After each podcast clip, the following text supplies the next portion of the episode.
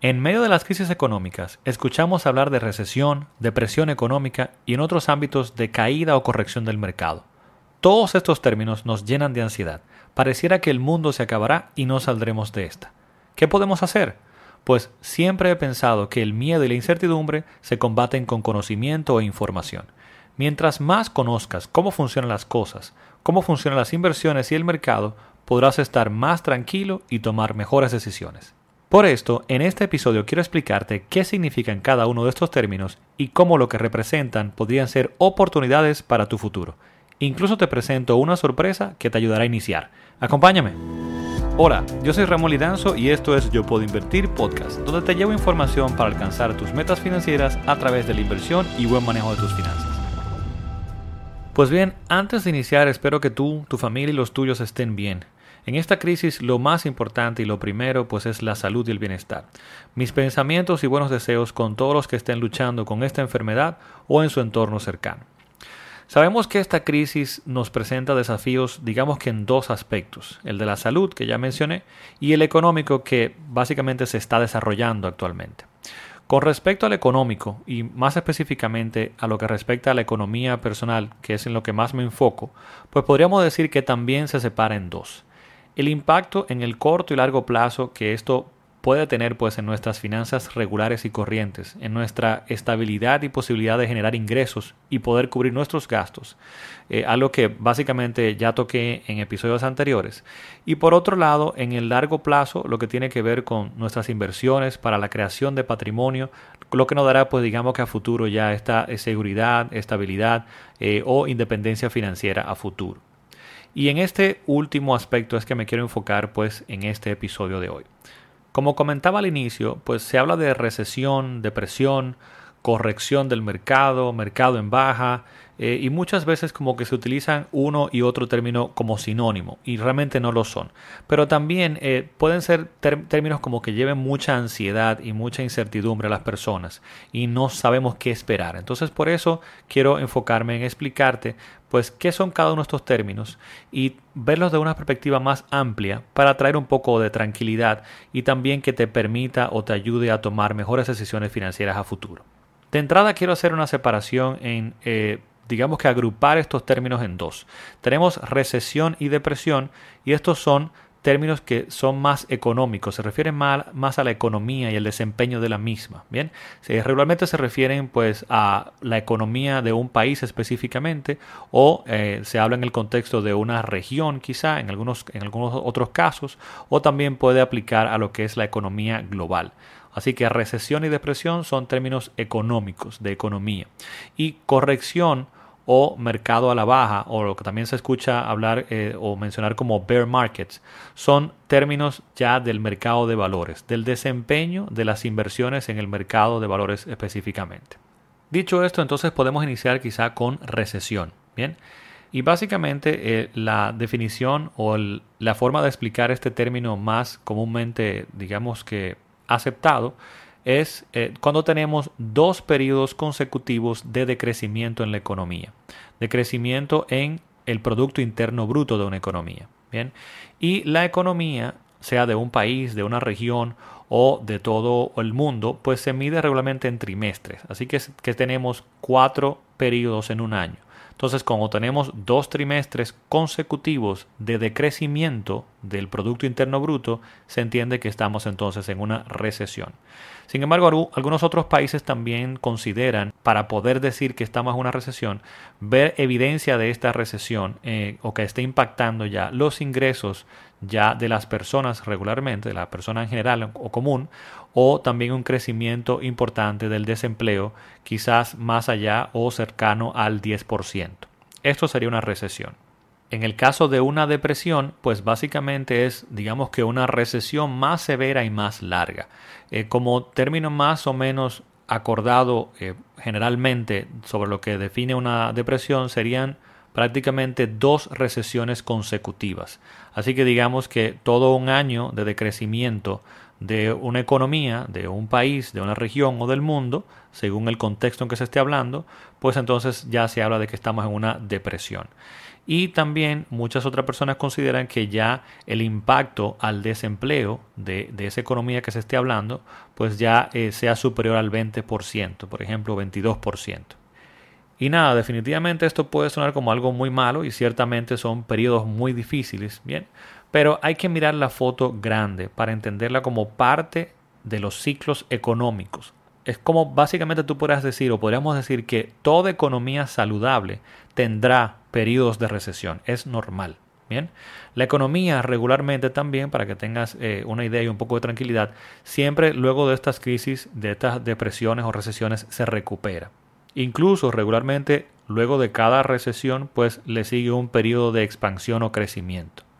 Así que si te das cuenta, lo más importante de cuando llegan estos momentos, de cuando llegan estos periodos de recesión, es estar preparados para poder, como digo yo, cruzar el charco, poder eh, superar este, este momento y luego volver, digamos, a este periodo de expansión. Para que te des cuenta de que estas son cosas eh, normales es la forma en que funciona la, economía, eh, prácticamente en Estados Unidos se tienen recesiones cada 3 a 8 años. Esto evidentemente puede variar según otros países, otras economías, pero entendamos que todas las economías tienen ciclos, ciclos de decrecimiento y de expansión, etcétera. Pero en el caso de Estados Unidos, que es una economía que se sigue mucho, eh, sepamos que se tienen recesiones cada 7 a 8 años.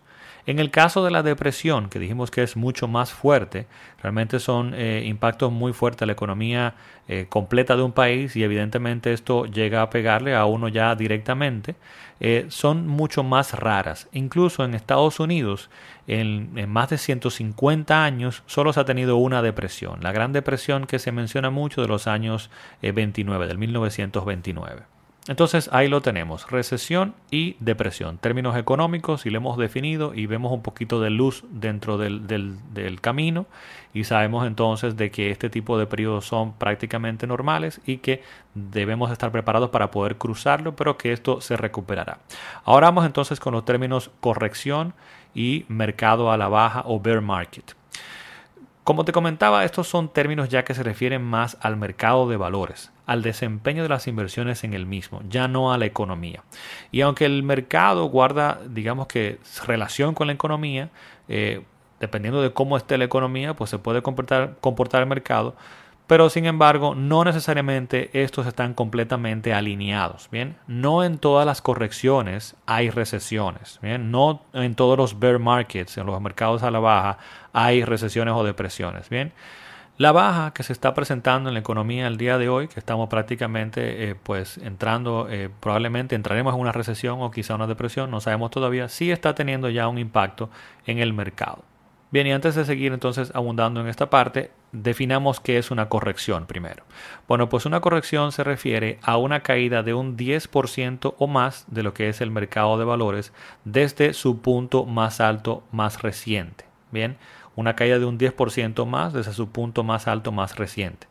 Ahora, muy importante que siempre me gusta aclarar es ¿A qué mercado nos referimos? Bueno, y prácticamente siempre se tiene, cuando se habla del mercado en general, se tiene como referencia lo que se conoce como el SAP 500 o el índice que mide las 500 compañías públicas más grandes de Estados Unidos. Bien, sin embargo, definitivamente que si queremos utilizar este término, lo podemos utilizar para otros mercados. Podríamos estar refiriéndonos también a una corrección en el mercado de bonos o una corrección en el mercado de República Dominicana. O sea, depende del contexto que lo utilicemos. Pero regularmente, cuando se menciona mercado, sepamos que estamos hablando específicamente de el Dow Jones, puede ser uno de los índices que se sigue, pero más comúnmente, más recientemente, hablamos o se refieren a las 500 compañías más grandes de Estados Unidos.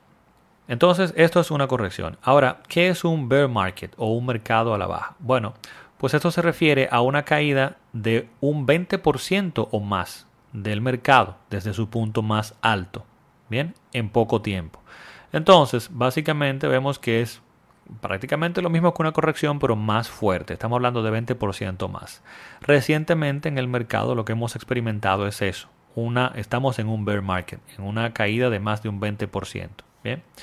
Y de nuevo, esto suena pues muy muy mal, pero tranquilo. Quiero aclararte ciertas cosas para que te den un poco de tranquilidad y veas esto en contexto. Todos estos términos recesión, depresión, bear market, todo eso suena muy feo y malo. Sin embargo, estos últimos dos que te mencioné, bear market y correcciones, son menos importantes o impactantes que los anteriores de recesión y depresión. ¿Por qué? Porque estos eventos se refieren más al mercado de valores y estos tienden a hacer esto más frecuentemente y no impactan necesariamente tus finanzas del día a día. Cuando tenemos una recesión, y al mismo tiempo tenemos una corrección en el mercado de valores, esto sí nos puede pegar pues doble, digamos, porque la recesión sí puede tener un impacto directo en mi economía, mi economía del día a día, mi economía regular, donde yo podría perder el empleo, eh, podría, si tengo negocio, tener bajas ventas, etcétera, etcétera. Estas sí son cosas que, se pueden sentir más eh, cercanas y más del día a día. Las correcciones son más de tus inversiones, tienen que ver más con tus eh, objetivos a futuro y más que nada, como tú sabes que me refiero mucho en mi contenido, a esa creación de patrimonio que es un poco más a largo plazo y más a futuro. Y por tanto, no deberías preocuparte tanto eh, más que nada por lo que te voy a explicar a continuación. ¿Qué pasa? Bueno, pues que las correcciones y los bear markets o los mercados a baja son cosas regulares que se dan en el mercado. Tienes que verlo como que así se comporta el mercado debes entenderlo como parte de invertir. Para que tengas una idea, en promedio se tienen correcciones del mercado cada 8 a 12 meses, así que prácticamente todos los años vas a ver una corrección, una caída de más de un 10%, 10% o más del mercado. Y en el caso de los bear markets o mercados a la baja, se tiene uno cada 3 a 7 años en promedio. Es así como mercados a la baja hemos tenido 25 desde 1928, por ejemplo. Por otro lado, para que tengas un poco de tranquilidad, el promedio de tiempo que dura un bear market o un mercado a la baja, que es el más fuerte, la caída de 20% o más, es solo de 10 meses. Bien. Ahora, muy importante, recordemos que esto es en promedio. Es así como hemos visto pues eh, mercados a la baja que han durado dos y tres años, como fue el reciente eh, caída fuerte del 2008 y la caída también del 2000, que duraron dos y tres años. Bien. Ahora, luego de estos Igual como te mencioné las recesiones, regularmente se tienen periodos de crecimiento, donde se continúa la trayectoria de romper incluso récords de crecimiento en el mercado. Para esto anexo vas a encontrar abajo en las notas pues una gráfica del crecimiento de los últimos prácticamente 100 años del mercado de Estados Unidos y te das cuenta de la trayectoria.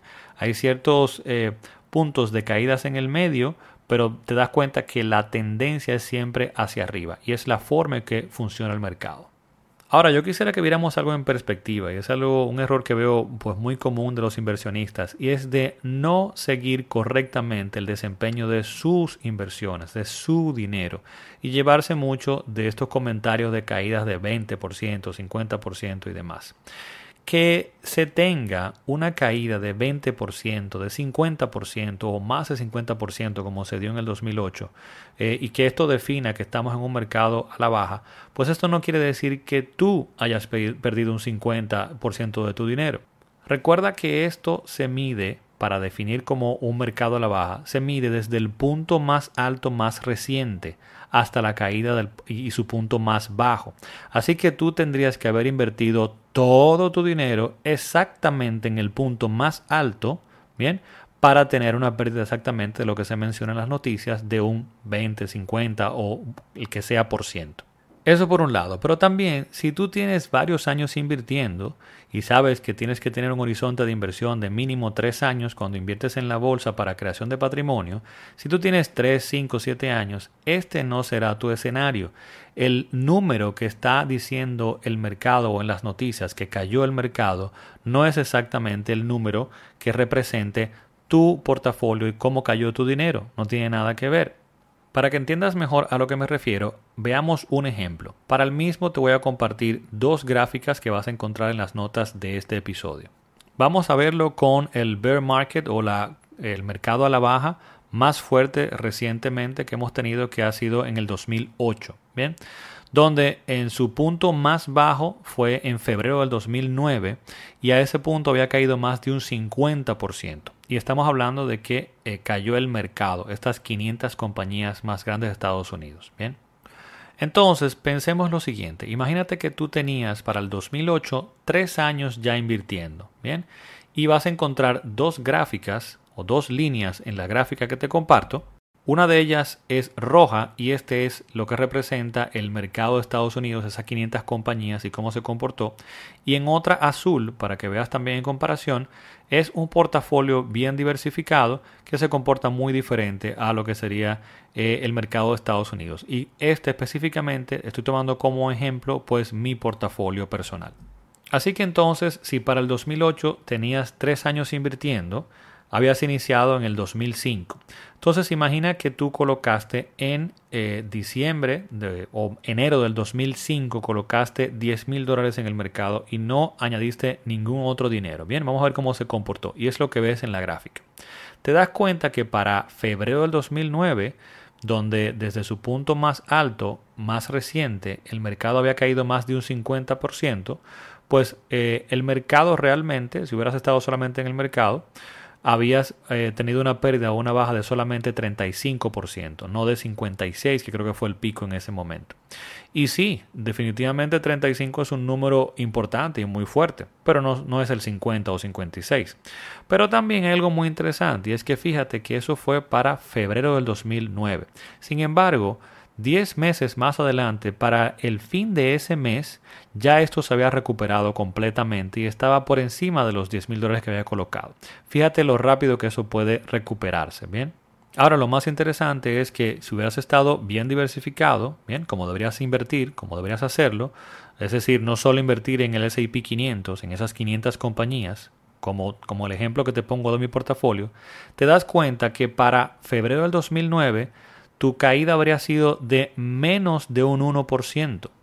En una de las gráficas te das cuenta de que ese portafolio que dice portafolio 1 en azul tenía 9.963 dólares, o sea que muy poquito por debajo de 10.000 dólares. Bien, sin embargo, 10 meses más tarde, en la otra gráfica te puedes dar cuenta que estaba por encima en más de un 30% en solo 10 meses. Fíjate la recuperación.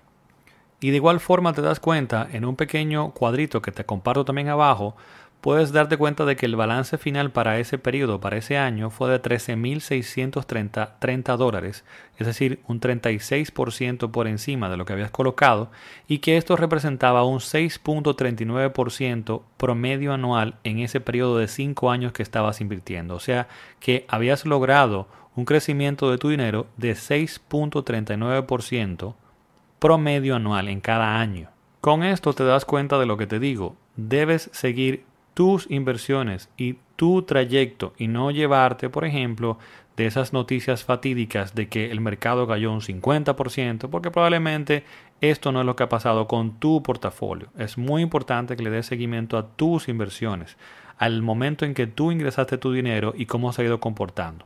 Y por otro lado, te vas dando cuenta en este ejemplo que presento aquí, en ese periodo, del efecto de una buena diversificación y que definitivamente esto funciona. Y a este punto quiero hacerte referencia pues a la sorpresa que te comenté tendría en este episodio. Y es que para que entiendas cómo se puede implementar una buena diversificación, invertir con visión de creación de patrimonio futuro, pues vas a encontrar en las notas de este episodio un enlace a un entrenamiento completamente gratis llamado 5 pasos para invertir correctamente, para crear patrimonio para largo plazo, para diversificar correctamente a través de todo el mundo. Espero que lo disfrutes. Ahora con todo esto pasemos a cómo hacer frente a esta crisis que estamos viviendo actualmente y tus inversiones. Y vamos a verlo pues en cuatro puntos. El primero, si no estás invirtiendo. Bueno, pues si no estás invirtiendo todavía, esta probablemente sea la mayor oportunidad de nuestras vidas. Podrías tener tiempo en los próximos meses, bien, para ir colocando poco a poco ahorros dentro de esas inversiones, pues estamos teniendo quizá los mejores precios eh, que hemos tenido en el mercado y en las inversiones pues hace, desde hace muchísimo tiempo. Así que, de nuevo, si no estás invirtiendo, te diría que comiences a explorarlo, que te eduques antes de comenzar a hacerlo, que te vayas preparando para aprovechar pues definitivamente este momento. Número dos, si ya estás invirtiendo con respecto a tus inversiones ya colocadas en el mercado de valores, te diría que, como ves, como has visto en este ejemplo, recuerdes que nunca debes tener dinero que puedas requerir en los próximos tres años colocados en el mercado. También te das cuenta de que las recesiones, correcciones y mercados a la baja son parte de la vida, parte de la economía y parte de invertir. Y debes estar consciente de esto y preparado para lo mismo. Básicamente el consejo que te diría es nunca vendas basado en la emoción. Como en una montaña rusa, la única forma de hacerte daño invirtiendo es si intentas salir de ella antes de tiempo.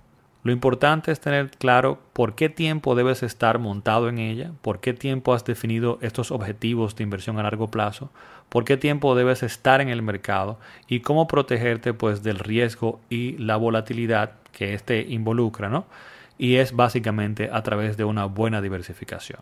En el punto número 3 te diría que si estás invirtiendo y estás próximo al retiro, a comenzar a utilizar el dinero para sustentar parte de tus gastos, pues es muy importante que tengas pendiente tu fondo de emergencia y tu fondo de liquidez.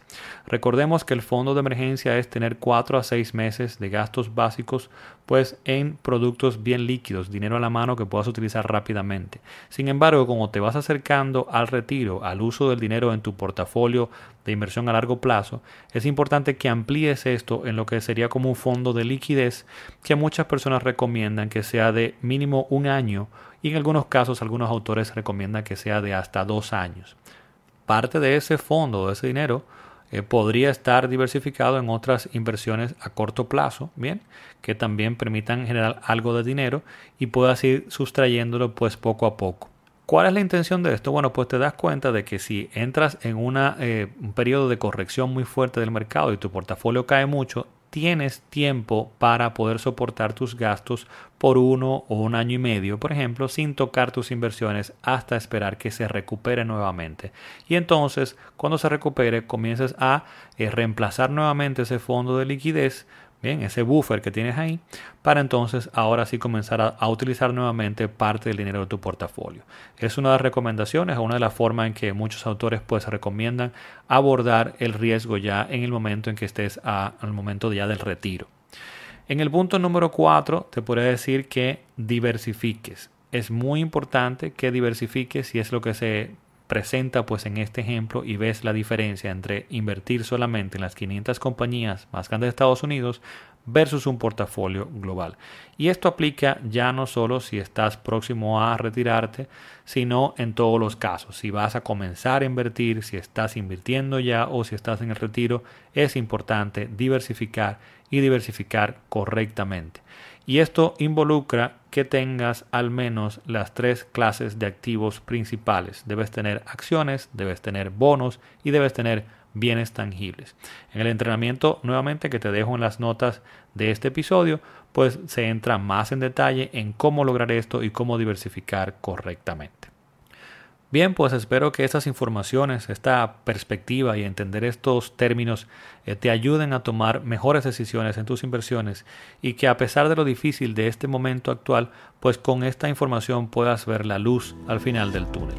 Queda recordarte como siempre que puedes escucharnos regularmente en las principales plataformas de podcast como son Spotify, Apple Podcasts o iTunes y seguirnos en Instagram, Facebook o YouTube como Yo Puedo Invertir y suscribirte a nuestro blog yendo directamente a yopuedoinvertir.com slash suscríbete. Será hasta el próximo episodio. Bye bye.